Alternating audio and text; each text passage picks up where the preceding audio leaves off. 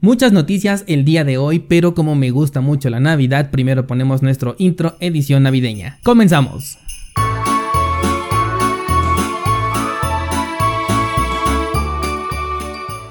Bienvenidos, hoy es viernes 11 de diciembre de 2020 y eh, tenemos al precio de Bitcoin comenzando un movimiento bajista. Te mencionaba hace un par de episodios el nivel de los 16.500 dólares para que lo tengas presente en caso de que esta corrección llegue hasta esos niveles. Porque 16.500 es el único aparente soporte que puede encontrar el precio antes de caer hasta los 13.700 que es en donde realmente se encuentra el soporte verdadero correspondiente al máximo de 2019. Se puede venir un movimiento muy interesante, así que hay que estar pendientes. Tan interesante como el movimiento que nos dio ayer Library Credits. No encontré ninguna información al respecto, pero de pronto sonó mi alarma y es que el precio había dado un impresionante impulso del 300% en cuestión de 5 minutos. Esto me recordó mucho a lo que se vivió en 2017. Tal vez si eres nuevo en el sector pues no lo, no lo sabes, pero te cuento que así se veían movimientos de 300, 500, 800% uno tras otro y todos los días. Esto es a lo que nosotros le llamamos la all season y la cual esperamos vuelva a ocurrir. Supongo que hay una noticia al respecto que soporta a este movimiento, no la he encontrado pero voy a seguir buscando para saber de dónde vino. Si no conoces este proyecto de Library Credits es una alternativa a YouTube que está incentivado por la propia comunidad. Dentro del protocolo el contenido es descentralizado, pero no eres libre de responsabilidad, que quiere decir que no vas a poder subir una película completa esperando no tener consecuencias por ello, o bien que la misma plataforma te lo pueda quitar para evitar problemas. De ahí en fuera vas a tener una libertad de expresión muy diferente a la que podemos ver en YouTube. Además, esta plataforma te entrega una recompensa diaria por ver videos. Por ejemplo, si todos los días acostumbras a escuchar este podcast en YouTube, puedes hacer la prueba escuchándolo en Library y te van a dar entre 0.5 y hasta 50 tokens Library Credits por día. Es una recompensa bastante buena, a mí me ha tocado de hasta 25 o 35, no me acuerdo, Library Credits como recompensa, entonces es bastante interesante y luego con el movimiento que se dio ayer de 300%, si hubiera vendido, pues hubiera sido también una muy buena ganancia. Eh, si eres creador de contenido, también te sugiero que amplíes tu alcance publicando tu contenido en esta red social de video. Te voy a dejar el enlace en las notas del programa por si todavía no tienes cuenta dentro de Library. Y tenemos muchas noticias, así que vámonos directo a ellas. Vamos a comenzar con IOTA, que es un proyecto que justo en el 2017 dio mucho de qué hablar. Está enfocada en el Internet de las Cosas, pero no ha tenido un buen desempeño últimamente sobre todo porque sus decisiones no han sido las mejores. Te cuento, primero decidieron utilizar un algoritmo de encripción que ya está obsoleto y esto fue parte de una de las mejoras al protocolo que se hizo recientemente. Después tuvieron el problema con su cartera nativa de donde se perdieron miles de dólares. La verdad ya no supe más al respecto de si los afectados pudieron recuperar estos fondos o qué pasó con ellos. Específicamente atacó a los usuarios de la cartera nativa en la plataforma de Windows. Eh, luego hubo ciertas peleas entre los fundadores, incluso se llegó a decir que uno de ellos iba a crear su propio fork de la, de la cadena y quienes decidieran seguirlo se les iba a intercambiar su IOTA por una nueva moneda, es decir, no sería un fork con el que obtendrías un segundo token como normalmente sucede. Bueno, pues ahora resulta que el fundador del proyecto, que se llama David Sonstevo, ya no va a ser parte de este proyecto que fundó.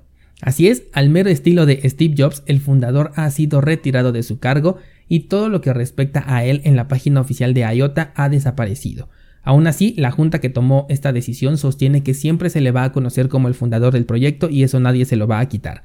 El Consejo de Supervisión fue el encargado de tomar esta decisión y argumentó que no es algo negativo, sino todo lo contrario. Está dejando claro que están dispuestos a tomar riesgos elevados con la finalidad de proteger los intereses de este proyecto. Desde hace ya varios meses que no se ponían de acuerdo estas personas y se decía que David no estaba alineado ya con la visión de la empresa, por lo que terminó en este resultado. El precio de la criptomoneda resintió la salida del fundador cayendo un 16%, aunque también es verdad que el inicio de la caída del precio de Bitcoin también pudo influir. IOTA no es un protocolo descentralizado todavía, pero sí está dentro de sus planes serlo para mediados del de 2021. Es un tema complicado, cuando un proyecto es centralizado, este tipo de decisiones le pegan muy fuerte, pero recordemos que lo que le da fuerza a un proyecto no son los problemas a los que se enfrenta, sino la forma en la que los resuelve. Tal es el caso, por ejemplo, de Tesos, quienes tuvieron muchísimos problemas en sus inicios y hoy en día es uno de los proyectos más sólidos tecnológicamente hablando. Cambiando de noticia, al que sí le está yendo bien es a Cardano. Apenas te comenté en los episodios pasados de un candidato para recibir una financiación en ADA para desarrollar una plataforma de préstamos descentralizados aquí dentro de Cardano. Bueno, pues ahora es Bondly quien tiene dos productos principales relacionados con intercambios descentralizados, la que ha decidido llevar su proyecto hacia la red de Cardano. Pero ojo, porque este no es un desarrollo inicial. Bondly ya está operativo y ni más ni menos que en la blockchain de Polkadot. Eso quiere decir que lo ha perdido. Cardano es tecnológica y éticamente hablando muy superior a Polkadot. Lo único que le ha dejado un poco por detrás es que Polkadot ya permite operar con contratos inteligentes desde hace tiempo, mientras que Cardano esto se espera hasta febrero del 2021. Y aunque la salida está programada para el próximo año, el desarrollo de proyectos ya es posible de la mano de la fundación IOHK para que en el momento en el que se le dé luz verde a esta etapa del proyecto que se llama Gogen, ya tengamos servicios que corran en esta red y sean totalmente operativas. El CEO de la fundación Charles Hoskinson ha dicho que Cardano se va a convertir en la líder de los contratos inteligentes y uno de los puntos a favor que tienen es que no discriminan entre transacciones que se hacen con Cardano y las que se van a hacer con los tokens creados dentro de la blockchain, cosa que Ethereum por ejemplo sí hace.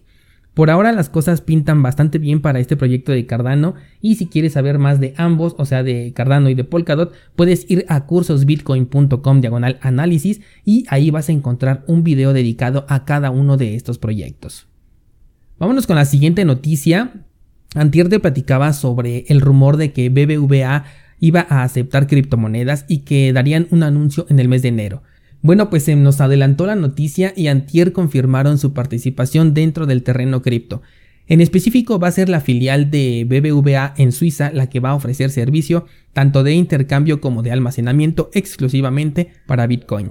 La institución bancaria apostó primeramente por la criptomoneda madre por ser el centro del ecosistema, pero asegura que en el futuro piensa soportar a otros activos que bien pueden ser criptomonedas o tokens. De acuerdo a la nota, eligieron a Suiza por ser uno de los países con mayor avance en cuanto a regulaciones de criptomonedas. Y bueno, con las recientes declaraciones que se han dado en España con respecto a las criptos, no me extraña que ni siquiera ellos quieran estar allí. Muchos descentralizados me han escrito su descontento al respecto, ya que les compartí esta nota en Instagram pero hay que ver dos cosas importantes. La primera de ellas es que es un servicio que no está enfocado hacia los descentralizados, es decir, aquellas personas que ya sabemos operar con Bitcoin sin la necesidad de un intermediario. Está enfocado en las instituciones y también en inversionistas más conservadores que confían en la banca tradicional.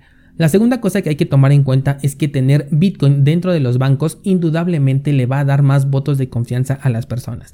No me refiero a que deposites Bitcoin dentro de los bancos, sino a que los bancos acepten a Bitcoin. Con esto el sector va a ir creciendo en popularidad, lo cual nos beneficia a todos, porque tenemos mayor adopción, más implementaciones de uso y mejor recepción en los negocios y servicios digitales alrededor del mundo. La siguiente noticia va sobre otro proyecto que también puede tener un incremento de precio en el corto o mediano plazo y te estoy hablando de Tita, ya que se han activado los contratos inteligentes dentro de su plataforma. Si no conoces a Tita, es un proyecto que busca hacer la competencia de Twitch, que es el servicio de streaming más popular del momento, y permite realizar transmisiones distribuyendo el ancho de banda de manera global. Esto permite prescindir de costosas instalaciones y de servidores dedicados y en su lugar coloca nodos que se conectan a la red de manera voluntaria y reciben una recompensa por ello. Es como una especie de staking. El proyecto pues ha tenido un muy buen lanzamiento, de hecho es uno de los sobrevivientes de la fiebre de las ICOs de 2017. El punto negativo es que tiene la participación directa de empresas tecnológicas y te estoy hablando de las grandes, ¿eh? por ejemplo Google y Samsung lo cual en principio suena muy bien, pero dentro de un sector donde estamos buscando libertad, pues no es tan bien recibido, porque tendríamos pues simplemente un nuevo YouTube con las mismas restricciones. Porque el proyecto tiene mucha aceptación justamente por el respaldo de los gigantes tecnológicos que tiene. Pero si un día de estos eh, Google decide salirse del proyecto y crear su propia plataforma entre comillas descentralizada, eh, pues habrá que ver cómo lo toma la comunidad de streamers y también los inversionistas.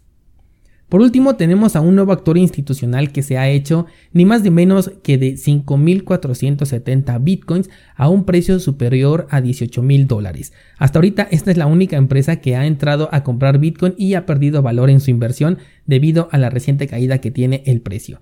Estoy hablando de Más Mutual, que es una empresa de seguros. Su inversión corresponde a 100 millones de dólares en Bitcoin. Las opiniones con respecto a las compras millonarias que están haciendo las instituciones son muy diversas, pero hay algo que está muy claro. Si estos jugadores están comprando Bitcoin al por mayor, cada vez queda menos Bitcoin en el mercado disponible para ti y para mí.